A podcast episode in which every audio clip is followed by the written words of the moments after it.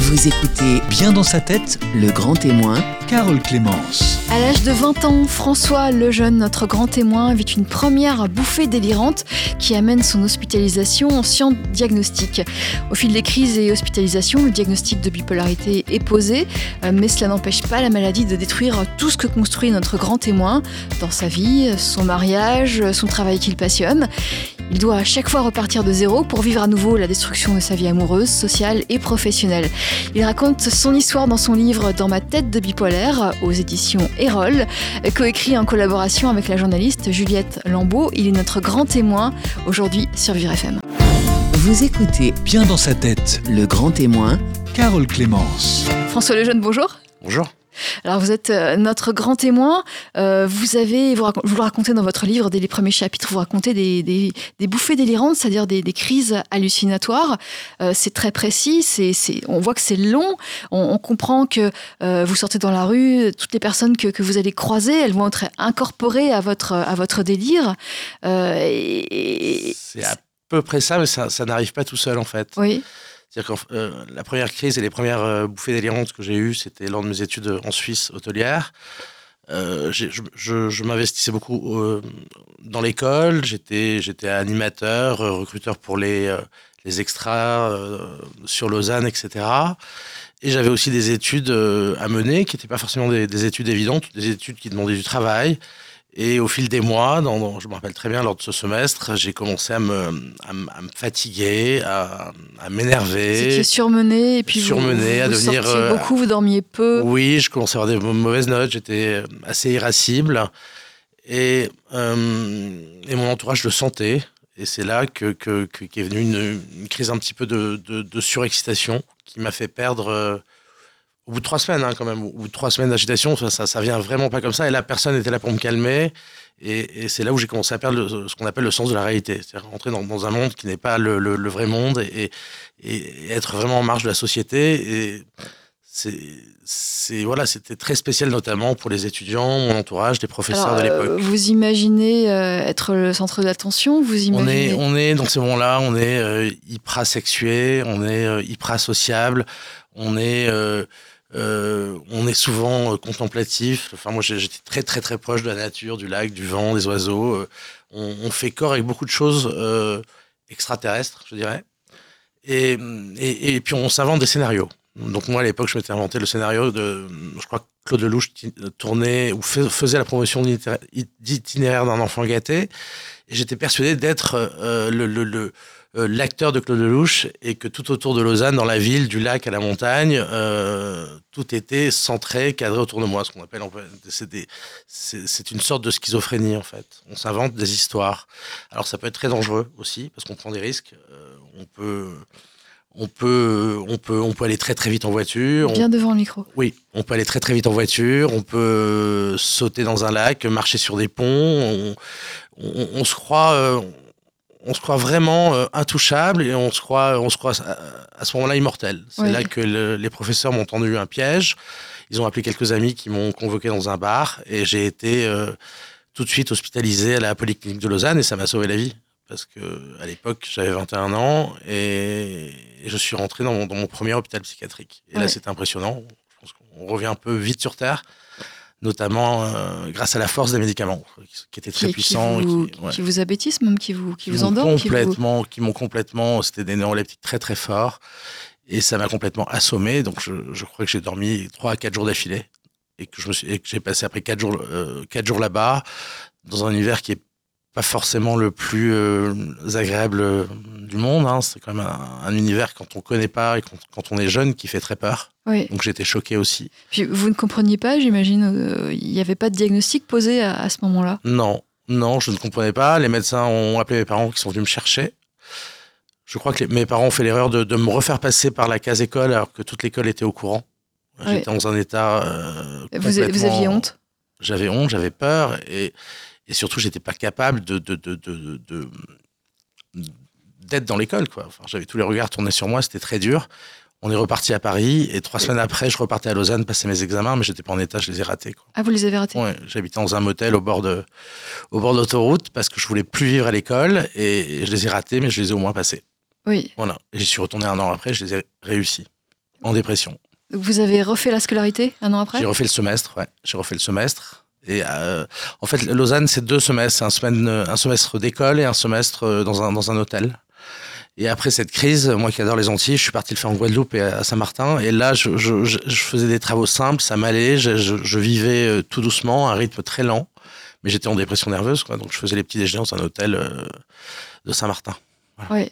Alors, ces, ces, crises, elles se sont terminées, en tout cas les premières, à chaque fois avec des médicaments, c'est ça? Elles étaient. Euh, euh, sur la première crise, il n'y a, a, pas eu de traitement, il n'y a pas eu de suivi. Donc, euh, il n'y a même pas eu d'antidépresseurs. Il y a eu quelques anxiolytiques, style euh, Lexomil ou tout ça, pour me calmer, pour me désangoisser. Et, euh, et, et, et, cette dépression, enfin, cette dépression qui a, qui a suivi euh, euh, l'école, le semestre de l'école a duré un an. Et petit à petit, j'ai j'ai euh, retrouvé un petit, un petit peu d'espoir, de, de joie de vivre. Voilà, elle a pas été, ça n'a pas été la plus dure des dépressions que j'ai subies, en tout cas. Oui, euh, la deuxième était. La deuxième, la deuxième était très très dure. Très très dure. Ouais, très euh, vous, vous avez eu une. C'est celle que vous décrivez dans, dans l'un des premiers chapitres. Exactement. Et... Non, euh, peut-être.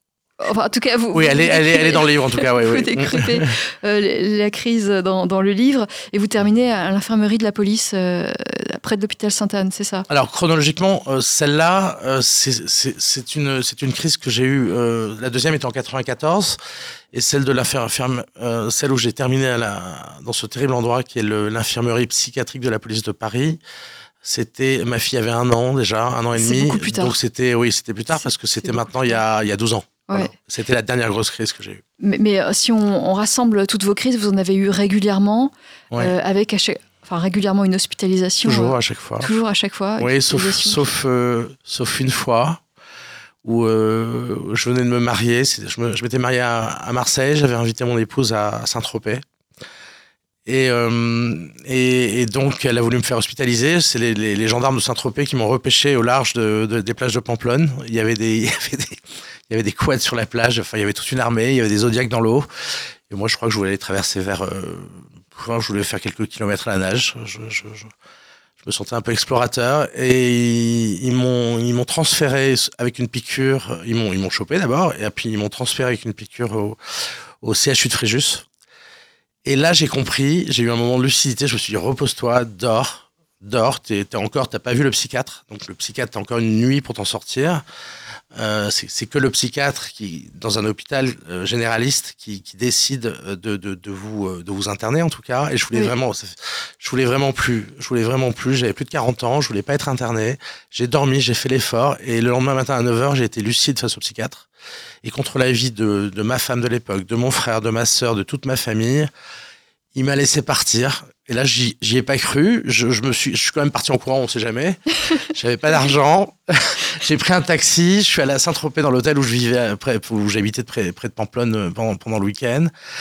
J'ai pris mes affaires. Avec ce qui me restait comme sous, je suis allé acheter mes médicaments. Euh, J'ai loué une voiture sans sous. Et, et, et, et c'était une petite Fiat 500, je me rappelle. Je suis allé jusqu'à Marseille où j'ai quelques amis. Euh, ce jour-là, c'était le jour des inondations. Je, crois que la voiture faisait des était, était amphibie, ouais. et vraiment amphibie, je vous jure. Euh, j'ai pris le train. Je suis rentré chez moi. J'étais marié depuis deux mois. J'ai dormi.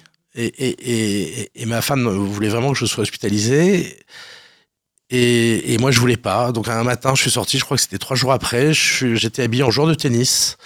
Et, et, et, je suis parti avec la carte bleue de la société du négociant pour lequel je travaillais. Je suis allé me prendre un hôtel près de Roissy parce que l'avion pour Saint-Martin, il n'y avait pas de place le jour même et je voulais que personne me trouve parce que dans ces cas-là, vous avez. Euh, c'est pas drôle, hein, j'en ris, mais, mais, mais, mais, parce qu'il faut bien en rire parfois. Et, oui, et, oui. et j'avais ma sœur, mon frère, ma mère, ma femme qui me cherchaient et qui savaient pas où j'étais. J'avais un copain qui dirigeait un hôtel à Saint-Martin qui savait pas que j'arrivais. Euh, mais au moment où je suis arrivé à Saint-Martin, j'ai dit que j'étais là. J'ai pris une chambre au, dans un hôtel et j'ai dormi une semaine. Et dix jours après, j'étais nickel. Et 15 jours après, je revenais à Paris et trois semaines après, je pouvais revoir ma fille. Donc j'ai pu me. Voilà, c'est une, une, des fois où j'ai échappé. Je me suis et un peu échappé. Passé, ouais. et tout s'est bien passé. J'ai pu récupérer par moi-même. Oui. Donc ces, ces, bouffées délirantes, elles, elles, durent combien de temps? Elles durent plusieurs jours Elles durent plusieurs heures c'est, c'est... Bah, elles, durent, elles, durent, elles, elles, commencent tout doucement, elles augmentent. Euh, l'excitation vous empêche de dormir aussi. Donc c'est souvent le manque de sommeil parce qu'il faut vraiment dormir. Ça, c'est une base de, pour la stabilité, il faut vraiment dormir, euh, vraiment passer Faire dormir et, avoir une hygiène de sportif en fait, ce que j'ai en ce moment. Et euh, il faut voilà faire de vraies nuits et, et à partir du moment où vous êtes excité, surexcité, hyper tout, mais vraiment hyper tout, vous euh, vous ne dormez plus vous, et, et donc vous perdez un petit peu, vous perdez un petit peu le fil quoi. Et c'est là où ça commence. Oui. Et donc ça peut durer. Et ça, ça va vite, les, les hallucinations, les, les, est-ce que ça va vite ou c'est progressif? Non, c'est très progressif, mais une fois que c'est là, c'est vraiment là quoi. ouais. Voilà. Et pour Alors, ça, peut, redescendre. ça euh, peut durer des semaines, ça peut durer des mois Trois semaines, non. Entre, entre 15 jours et 3 semaines, après c'est compliqué. Pour, pour en sortir vivant par chance, euh, après c'est compliqué de, de- dans, voilà, dans, dans, enfin, je pense que vu les risques qu'on prend, je pense qu'il Oui, voilà, il faut pas que ça dure trop longtemps. C'est là où quand la police, l'armée ou les pompiers interviennent, c'est bien. oui, bah, parce que vous avez quel comportement euh, On n'a pas encore expliqué. Jamais. Alors je- le comportement que j'ai, je, je fais partie des bipolaires qui sont pas, qui, qui sont peut-être, euh, qui, qui ont, qui sont pas suicidaires, mais qui préfèrent voler, par exemple, euh, plutôt que, voilà, plutôt que se jeter par la fenêtre et on pense qu'on peut voler. Euh, je fais pas, je suis pas euh, violent avec les autres, Oui. euh, malgré ce que dit ma mère dans le dans le livre. Ça, c'est un vrai conflit que j'ai avec ma mère. Je lui ai pas répondu et je, je lui, je lui ai laissé la euh, la véracité de son témoignage qu'elle pense parce que je, je- voilà mais je, je n'ai pas répondu à ça euh, Euh, Il y a quand même l'une des crises que vous racontez au tout début, les gens ont peur de vous. les gens peur de moi parce que c'est impressionnant parce que parce qu'on parce que parce qu'on peut-être qu'on peut parler fort etc mais je n'ai je n'ai jamais agressé personne Oui. Voilà.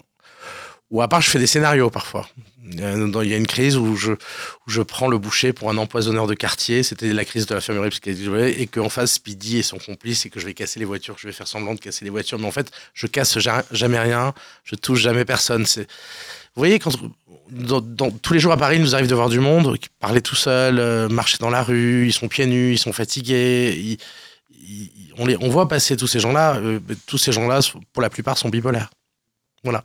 Mais ça, c'est- c'est c'est- c'est- c'est- c'est une sorte de bipolaire. Après, il y a des bipolaires qui sont, qui sont, qui sont méchants, qui sont agressifs, qui peuvent euh, taper, qui peuvent tuer, qui peuvent aussi se suicider.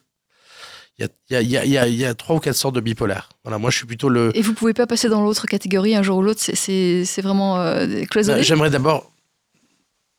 En tout cas, ça m'est pas. Oui, voilà, je parce que c'est une bonne je chose. ce que, que mon médecin, quand j'ai rencontré mon médecin, il m'a dit que j'étais BP1. Je savais pas qu'il y avait plusieurs BP2, BP3, BP4.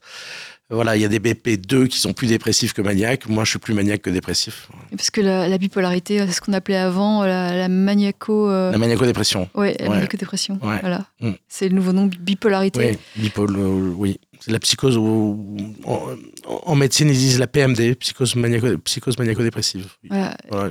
Et bipolarité, c'est c'est- la maladie qui, enfin, c'est le nom de la maladie qui évolue comme ça. C'était peut-être plus à la mode à un moment donné. Et puis tout le monde se tout le monde se croit bipolaire un peu ou tripolaire, mais mais mais, mais non, mais non. euh, Il y a il y a il y a beaucoup de gens qui, qui ne développent qui ne développent pas cette maladie, qui pensent être bipolaire et qui ne le sont pas. Quoi. Oui, Mm. oui euh, c'est pas parce qu'on a des hauts et des bas qu'on est bipolaire. Non, Ça. non. Voilà. Et, on le comprend bien lorsqu'on lit euh, euh, ce livre euh, où vous êtes hors norme. En tout cas, la maladie vous a rendu euh, hors norme. Hors norme euh, François Lejeune. La maladie m'a. D'abord, elle m'a. Elle m'a. Voilà, la maladie, elle m'a. euh, elle m'a fait souffrir. Le- D'ailleurs, j'ai fait ce livre pour lui un peu solder mes comptes avec la maladie. C'était important aussi d'avoir de la mémoire. C'était vraiment une, une volonté de ma part. Et grâce à Juliette, j'ai pu le faire. Euh, la maladie, elle m'a, elle m'a renforcé. Elle m'a. Je me suis trouvé grâce à la maladie aussi. Je suis moi-même. Je suis un garçon qui est. Je suis vraiment moi-même. Je joue pas. Oui. Et ça, ça fait du bien. Voilà. Je me sens plutôt bien en fait. Voilà. François Lejeune, vous restez avec nous, vous êtes notre grand témoin, mais dans sa tête aujourd'hui sur Vire FM. Vous publiez aux éditions Erol dans ma tête de bipolaire. Vous écoutez Bien dans sa tête, Le Grand Témoin Carole Clémence. François Lejeune est notre grand témoin, mais dans sa tête aujourd'hui sur Vire FM. Il publie avec la journaliste Juliette Lambeau dans ma tête de bipolaire aux éditions Erol. Il nous parle de sa vie, sa vie, euh, sa vie qui a été euh, vraiment impactée par euh, ces bouffées délirantes, ces différentes euh, crises hallucinatoires qu'il a subies euh, durant, euh, de- depuis ses 20 ans jusqu'à euh, aujourd'hui quasiment, François Lejeune. Une Ça petite- s'est calmé euh, il y a- depuis, il y a depuis 9 ans environ Vraiment euh, 9 ans, avec une petite, euh, une petite erreur du diagnostic il y a, il y a, il y a 3 ans par mes proches et, et un médecin et les pompiers qui m'ont qui m'ont qui m'ont qui m'ont qui m'ont qui m'ont enfin qui m'ont pas livré mais qui m'ont déposé au CHU de, de, Boulogne enfin l'hôpital Ambroise Paré oui.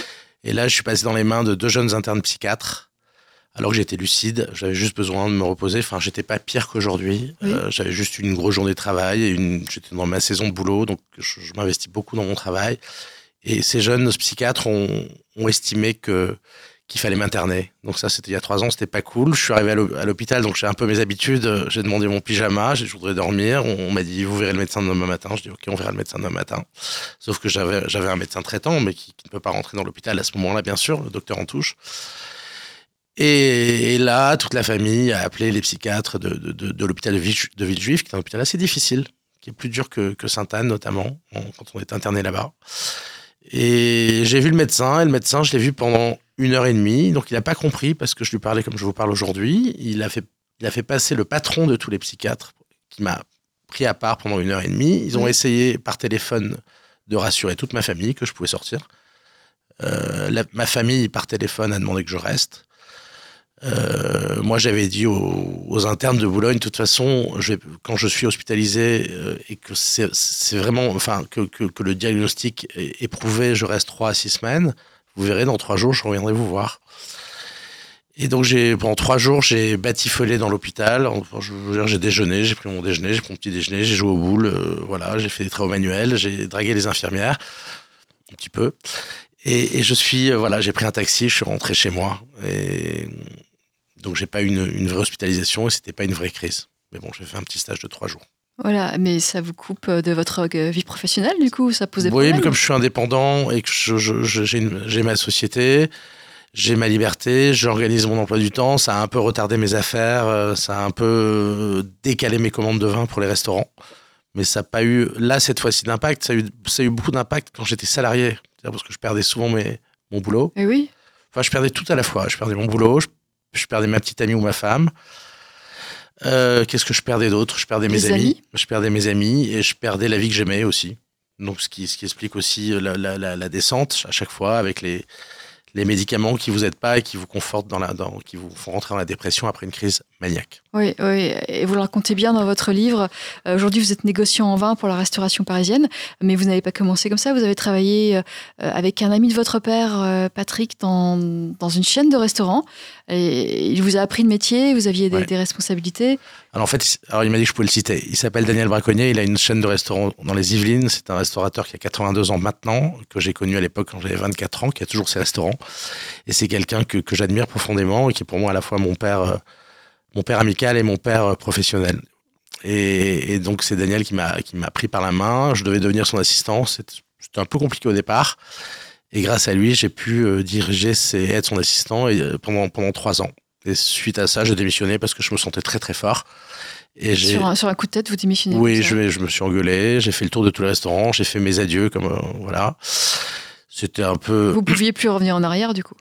Non. Et là, il y a eu une crise euh, assez dure, euh, très très dure, qui a, qui a commencé. Il y a eu trois, quatre semaines de folie, qui s'est terminée à Villejuif, parce que j'étais, euh, vous savez, quand on est la psychiatrie, c'est très localisé, enfin géolocalisé. Enfin, quand vous habitez, à, par exemple, dans le 8e arrondissement, vous allez être hospitalisé à Villejuif. Quand vous habitez à Saint-Germain-des-Prés, vous allez être hospitalisé à Sainte-Anne, par exemple. Même si on vous trouve euh, dans le 16e, vous allez être hospitalisé Oui, c'est selon vos domiciles. D'accord, c'est pas le, lieu où on vous trouve, c'est le domicile, la domiciliation. Voilà, et là, ils m'ont trouvé en 94, je, prenais les... Je, ne sais pas si on a raconté, parce qu'il y en a beaucoup, on n'a pas tout mis dans le livre. Euh, là, je prenais la route de Deauville, de Neuilly, euh, en short. Oh non, c'est pas, c'est pas cette crise-là. Enfin, c'est une crise où, non, c'était plus tard, ça, c'était en 98 où je prenais la route de Deauville en short. Il faisait chaud. Et là, les, les pompiers m'ont récupéré à Neuilly et m'ont hospitalisé aussi. Oui. C'est plus tard, c'était en 98. alors ça, c'est un premier travail qui, qui vous tenait à cœur, euh, que vous avez perdu. Oui. Euh, et puis, il y en a eu d'autres. C'était un travail que j'aimais profondément. Donc après, c'est difficile de, de, retrouver du plaisir dans le travail, surtout quand on est dépressif. Oui et, il faut, et puis que vous n'avez pas la force de chercher du travail. Euh, donc après, vous devenez vite dépendant de vos parents aussi parce que vous pouvez plus vous loger. Moi, j'étais content d'être indépendant très jeune en tout cas. Et, donc, il y a toujours ce problème aussi d'argent, un, bipolaire en crise. dépense beaucoup d'argent. C'est aussi une addiction. Il, peut être. euh, j'ai eu une addiction sexuelle, j'ai eu des excès de dépenses financières. On, on a un peu tout ça. On est un peu trop, trop, trop. Donc on fait des dettes. Donc c'est compliqué. Quand on n'a plus de travail, on peut pas rembourser, on peut pas payer son loyer.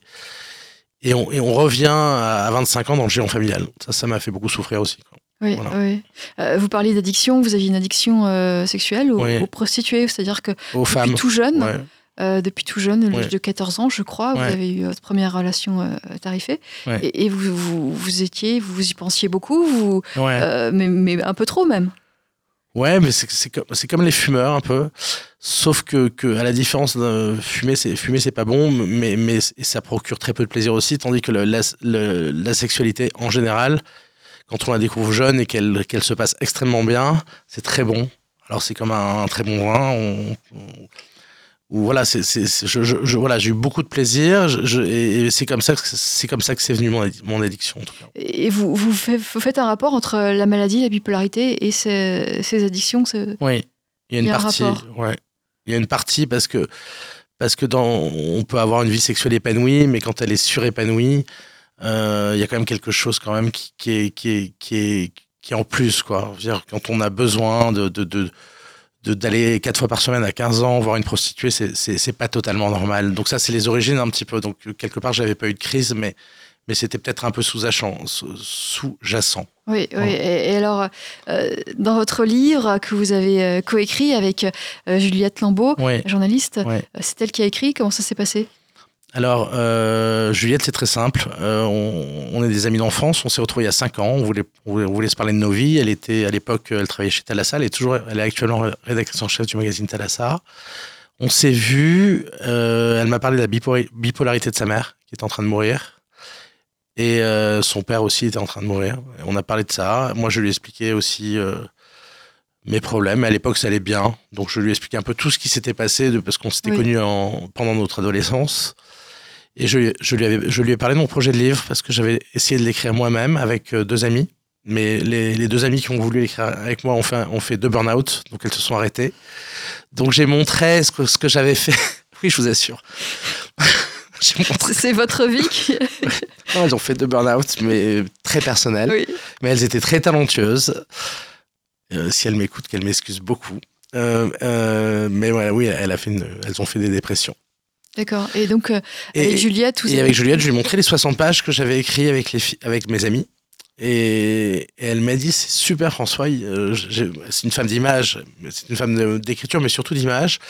J'ai envie de faire, de faire un film de ton histoire. Je lui ai dit, écoute, euh, moi, ça fait très longtemps que j'ai envie de l'écrire, mon histoire, je suis pas capable de l'écrire tout seul. Accompagne-moi. Et pendant 3-4 ans, là, ces dernières années, on n'a rien lâché, on s'est vu de temps en temps, on a parlé, on parlait beaucoup, elle m'enregistrait.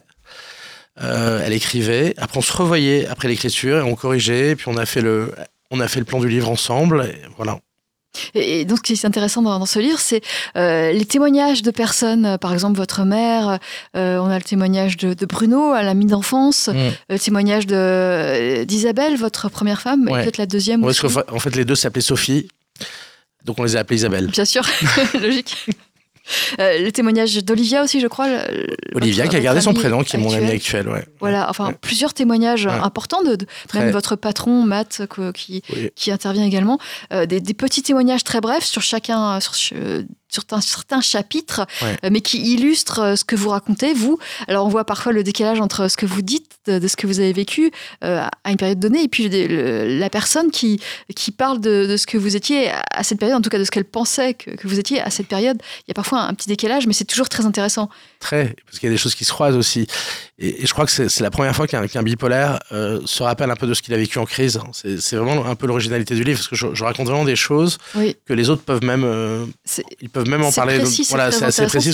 J'ai cette mémoire de, dans ton écrit, c'est très rare. J'ai toujours voulu m'en rappeler. J'ai toujours voulu. Le travail de mémoire pour un bipolaire, c'est très important pour, pour la stabilité, notamment ce, ce livre. Oui. J'ai voulu le faire aussi un peu pour ça, parce que je, je- je voulais me rappeler de tout pour ne plus jamais tomber malade. Donc là, c'est fait. Euh, et je- je- on était parti sur quoi Donc on partait sur ces, ces parties témoignages, ces petites parties témoignages.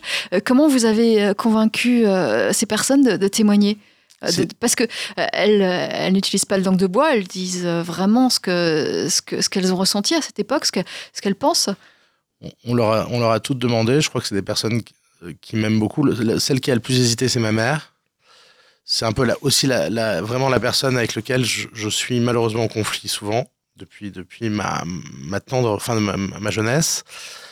Euh, Il y a une partie de vrai dans ce qu'elle raconte. Il y a, il y a aussi des choses qu'elle a interprétées dans son témoignage.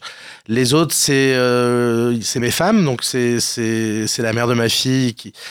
C'est- la c'est- première Isabelle. Voilà. euh, et les femmes ont, dans ma vie ont toujours compté. Elles m'ont toujours, euh, en tout cas les principales, elles m'ont toujours aidé, soutenu. Et si, euh, si j'ai pu revenir un petit peu dans, la vie, dans la société, euh, réavoir des amis, etc., c'est notamment la première Isabelle, la mère de ma fille. Ça a été aussi conforté par la deuxième, la deuxième Isabelle, donc ma deuxième épouse. Et, et- actuellement, Olivia aussi me soutient beaucoup. C'est, des personnages, euh, pour moi, dans ma vie, euh, essentiels. essentiels. Et puis après, il y a des témoignages professionnels. Donc, il y a ce qu'on, a, Daniel, qu'on a appelé Patrice, et, et. Euh, voilà, c'est, des, ex- des expériences professionnelles. Une qui m'a lancé en 94 et l'autre qui m'a relancé, dans le monde, notamment dans le monde du vin. Et, et Matt, c'est quelqu'un de très important pour vous parce que euh, vous avez, euh, vous avez encore plus ou moins tout plaqué. Vous avez fait une crise pendant que Ouais. vous travailliez pour lui. Vous, Ouais, vous faisiez directeur. confiance. Vous aviez un poste à, à vraiment à responsabilité. Ouais. Et, et, il, il a cru en vous. Il a, il a, alors, vous avez cessé de travailler pour lui, mais il vous a repris par la suite. Ouais, alors je crois que son associé, euh, son associé majoritaire, gentiment lui a demandé, parce que, parce que Matt, tout ami qu'il est, c'est aussi un homme d'affaires, et c'était. J'avais fait un peu du mal, à, enfin un petit peu du mal à son projet, etc. Oui. Euh, et après, il m'a, tout de suite re-gentiment accueilli, sauf que le, le directeur que j'étais est, est redevenu vendeur. Donc, je, en fait, j'étais, euh, j'étais, di- j'étais dirigé par les gens que je dirigeais. Que, Mais au moins, j'avais de quoi, j'avais de parfois. quoi payer euh, mon, ma studette euh, du 8e arrondissement. Et j'avais, j'avais, ça me permettait de garder un contact jusqu'au jour où, où j'en ai eu un petit peu marre. J'ai créé ma société avec rien, Oui. mais vraiment rien, avec euh, 3-4 vins à vendre et, et pas de clients en face. Et par chance, j'ai un, un grand négociant bordelais qui m'a, qui m'a appelé et qui m'a donné un, un poste de directeur commercial France pour vendre des très belles bouteilles de Bordeaux dans des très belles, euh, dans des très beaux restaurants et qui m'a donné de l'argent pour le faire. Oui. Il m'a donné un salaire, un bureau rond-point des Champs-Élysées Ah oui. et une carte bleue à, à- euh, où je pouvais faire euh, ce que je voulais avec à hauteur de 30 000 euros par an. Donc c'était c- ça a été un, un petit peu un, un peu de soleil quand même dans ma vie à ce moment-là et c'est là où euh, où franchement on peut dire que depuis 2005 à à maintenant à, à part à part à part les deux crises euh, notamment enfin la grosse crise de, de, de- de l'infirmerie psychiatrique de police de Paris qui s'est qui s'est terminée à Sainte-Anne depuis 12 ans ça va bien Ça va, ça va Après celle-là, ça va En- bien, En, ouais. tout cas, on Ouais. continue à expliquer ce que vous vivez, ce que vous avez vécu. François Lejeune, vous êtes notre grand témoin. Bien dans sa tête aujourd'hui sur Vivre FM. Vous publiez Dans ma tête de bipolaire aux éditions Erol. Vous écoutez Bien dans sa tête, Le Grand Témoin Carole Clémence. Aujourd'hui, notre grand témoin, mais dans sa tête, se nomme François Lejeune, euh, qui publie Dans ma tête de bipolaire aux éditions Erol, en collaboration avec la journaliste Juliette Lambeau. Euh, un, beau témoignage de, euh, de ce que vous avez pu vivre depuis, euh, depuis vos 20 ans environ, la, la première grosse crise bouffée délirante, voilà, Ouais. la première grosse manifestation de bipolarité. Alors, tout au long de votre vie, vous avez construit des choses, vous avez trouvé un, un travail qui vous tenait à cœur, vous avez euh, euh, passé beaucoup de temps sur cet emploi pour. euh, vous êtes vraiment un bosseur, Mm. vous vous êtes investi dans des relations amicales, vous êtes Mm. dans une relation amoureuse, vous vous êtes marié deux fois Mm. avec euh, deux femmes qui portaient le, le même prénom, vous avez une petite fille, Zoé, de la première épouse, et puis à chaque fois, tout tombe à l'eau parce qu'il y a une grosse, une grosse bouffée délirante, une grosse crise qui, qui casse tout, qui fait tout tomber, et vous êtes obligé de, de recommencer après. C'est ça, c'est, je, je résume bien les choses? Mais en fait, vous tombez très bas, donc euh, vous êtes profondément triste de tout ce qui s'est passé. Vous avez aussi la, la, la, la mémoire de, de, tout ce qui était bien pendant la crise, parce que la crise déclenche des, espèces de drogues naturelles un petit peu dans, dans, le cerveau, donc vous montez très haut et vous avez été tellement haut et tellement bien que, que vous êtes tellement bas que, que, que, la dépression s'installe. C'est terrible. Donc là, vous, vous rentrez dans une profonde tristesse. Et, et- et- ce qui est terrible, c'est que vous, à chaque fois, vous, imaginez mal votre avenir. Vous connaissez la belle vie, la bonne vie, vous connaissez les amis, et, vous pensez que c'est fini, et vous pensez que vous n'allez pas vous relever. Et puis parfois, les, aléas de la vie font que des petites choses, des, petits plaisirs, ça peut être un, café avec une cigarette et un journal, ça peut être... euh, vous, vous voyez personne, en tout cas, parce que vous, vous, vous êtes pas en confiance, donc vous n'avez pas envie de voir vos propres amis, euh, à la rigueur un peu votre famille. Mais, mais voilà, après, vous, voilà, vous, euh, la lumière me fait beaucoup de bien. Moi, le soleil me, me, me vitamine beaucoup, donc je m'expose. Je m'expose. Dès qu'il y a un, Oui. un rayon de soleil, ça me fait vraiment du bien, ça me vitalise. Ça me donne de l'énergie et puis ça prend du temps. Moi, j'ai eu une dépression. J'ai une dépression notamment. J'en ai qui ont duré un à deux ans, mais j'en ai une qui a duré euh, cinq ans. Et pendant cette dépression, vous pouviez travailler, vous pouviez. Oui, euh, mais faire des petites choses. oui. Euh, je pense à mon boulot du repère de Bacchus, je pense euh, à des petits boulots en restauration et tout ça.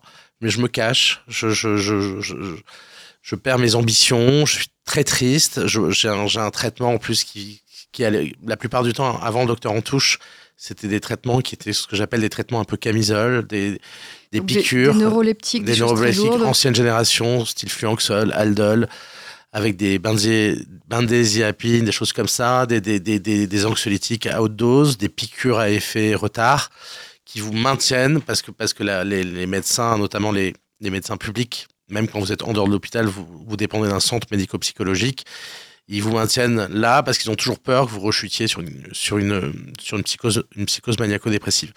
Donc la tristesse, euh, vous êtes isolé, c'est, voilà, c'est des moments très très durs. Et surtout, vous n'avez plus d'espoir.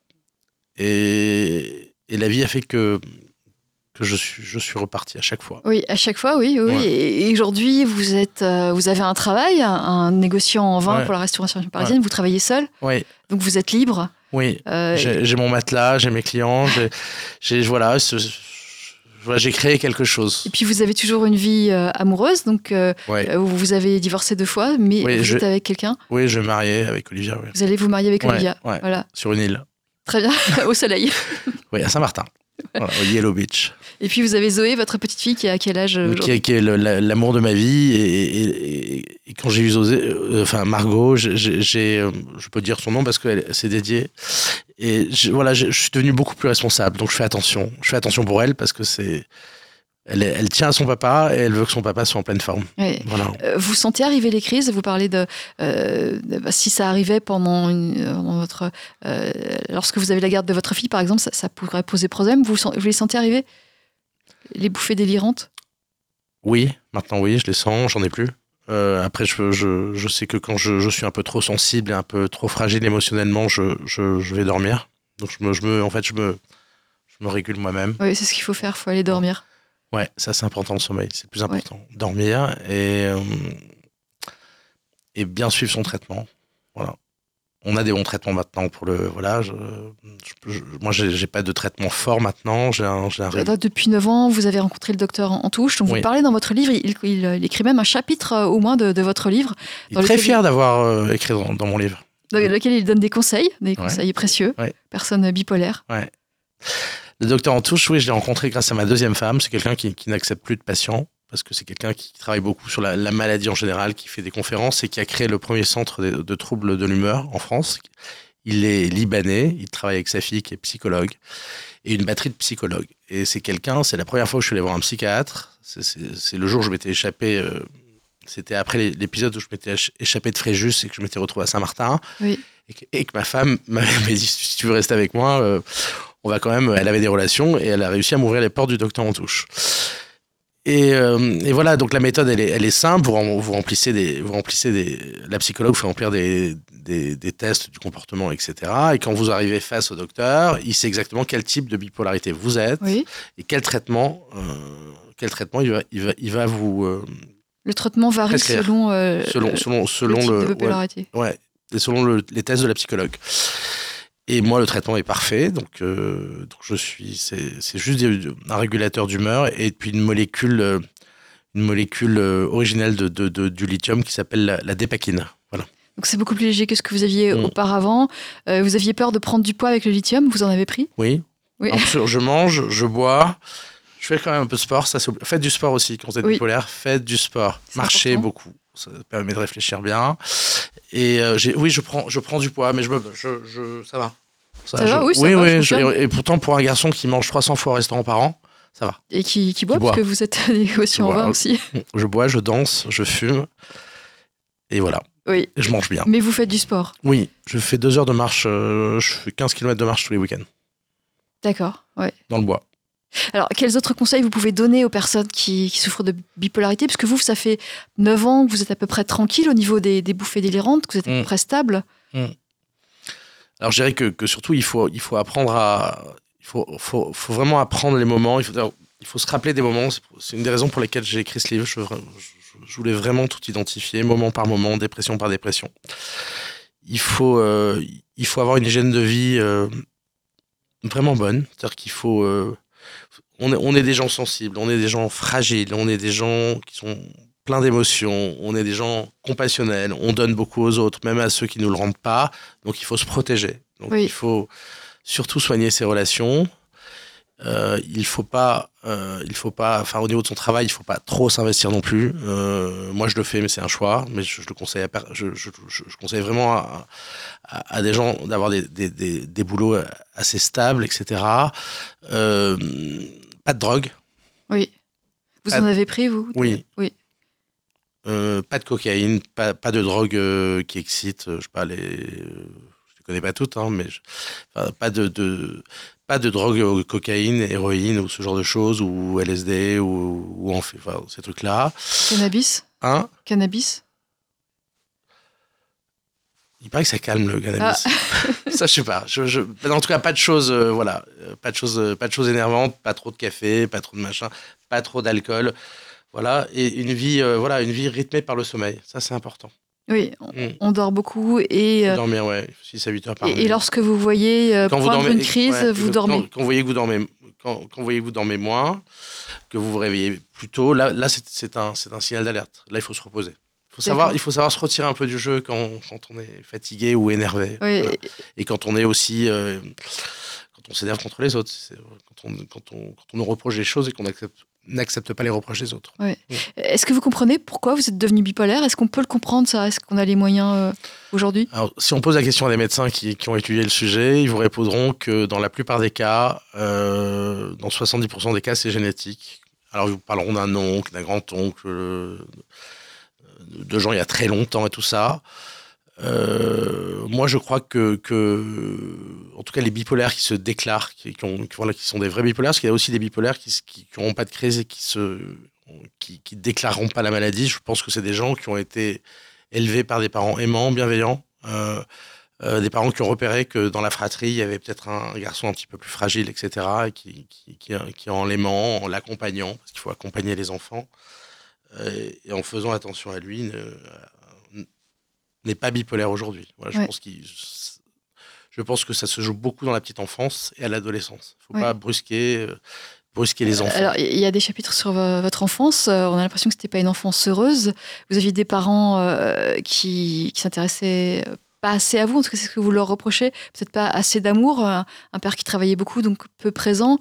Euh, c'est ce qu'on c'est ce qu'on ressent. En tout cas, c'est votre l'opinion euh, Ouais. que vous avez de, de cette enfance. Ah, bah, ma, euh, ma mère m'a eu, elle avait 21 ans, donc c'était c'était un bébé, jeune, elle ouais. était jeune. Euh, Elle-même, elle a eu une mère qui s'est pas occupée d'elle et elle a perdu son père, elle avait 13 ans. Donc je pense qu'elle a rencontré mon père, elle l'a pris un peu comme son père, même si lui n'avait que 30 ans. Et elle, elle était, c'était la, la- la bourgeoisie bordelaise, très oisive. Euh, voilà, c'était les, c'était les fêtes sur le bassin d'Arcachon. Euh, tout, tout- tout- c'était très cloisonné. C'est comme le 16e à Paris, euh, Neuilly, Oui. le 8e arrondissement à Marseille. Elle n'est jamais sortie de son milieu. Elle est comme ça. Elle, voilà, elle rien ne l'intéresse. Les autres. vous faites une, une émission sur la différence, c'est une radio qui, est- qui- qui étudie beaucoup la différence. Elle, elle est, elle est pas dans l'étude de la différence, ça, ça l'intéresse pas du tout. D'accord. Euh, voilà, donc, euh, donc voilà, elle a, elle a Mais, eu- mais vous, vous lui reprochez euh, Oui, Vous lui reprochez? Ah oui, oui, oui, oui, même si je. Oui, oui, je pense, oui. Oui, oui, oui bien sûr, je, je pense que oui, je, je pense que j'ai très sincèrement manqué de, de câlins, d'amour. J'ai manqué d'un père qui, qui m'amène, euh, qui me fasse faire des activités comme je fais faire, euh, qui m'éveillent, comme, comme j'éveille ma fille. Oui, oui. je- donc après, j'ai trouvé mon bonheur chez mes amis. Mais à Marseille, on est un peu canaille. Donc on sort, on bouge. Alors, on va on- raconter qu'à voilà. 14 ans, vous sortiez en Oui. discothèque jusqu'à 4h du matin. Ah oui, c'est n'importe quoi. À. Marseille, on, prend, on roule sans casque. À on 14 fume- ans, oui. Voilà, on, on part de Marseille, on va à Aix sans casque. ou à Cassis, euh, on rentre dans les boîtes de nuit. euh, on va en boîte de nuit l'après-midi. on rencontre les filles. voilà, non, c'est très. Mais, mais à Marseille, on est en plein air. On fait du sport, euh, on, peut aller se baigner entre midi et deux. euh, moi, je suis un j'étais un foot planche à voile, c'était pratique aussi. On, on va taper un ballon sur la plage. Marseille, c'est- très, euh, c'est une ville très gaie. Hein, voilà. Voilà, moi je l'ai pris comme ça. J'ai été hier soir d'ailleurs pour dédicacer le livre. Et les Très Marseillais bien. ont répondu présent. Voilà. Euh, Vous avez publié sous pseudo ou sous votre nom? Mon nom et, et comment votre entourage a pris ce livre? Est-ce qu'ils l'ont lu? Alors, au départ, quand, quand, quand- quand j'ai su qu'on allait être publié, j'avais un peu peur pour ma clientèle. Je suis, assez connu dans mon métier. Je crois que tous les restaurateurs me connaissent. Très, très modestement, mais c'est la réalité. Et, et- j'avais peur qu'ils soient un peu choqués. Et j'avais peur que ça puisse jouer sur mon travail. Et je me suis aperçu en, en faisant des, des photos avec. je fais des photos avec chacun d'entre eux tous les jours, un peu sur Instagram ou sur Facebook. Ils, ils cautionnent, ils sont contents, ils sont touchés. Donc voilà. D'accord, donc c'est c'est positif. Oui, je trouve. C'est très positif, Ouais, euh, c'est- François, ouais. François Lejeune. Ouais. Euh, on arrive au terme de cette émission, Le Grand Témoin bien dans sa tête. François Lejeune, je rappelle qu'on peut découvrir votre histoire dans ma tête de bipolaire aux éditions Erol, que vous avez euh, coécrit avec Juliette Lambeau. Merci à vous. Merci beaucoup à vous aussi. Vivre FM Podcast.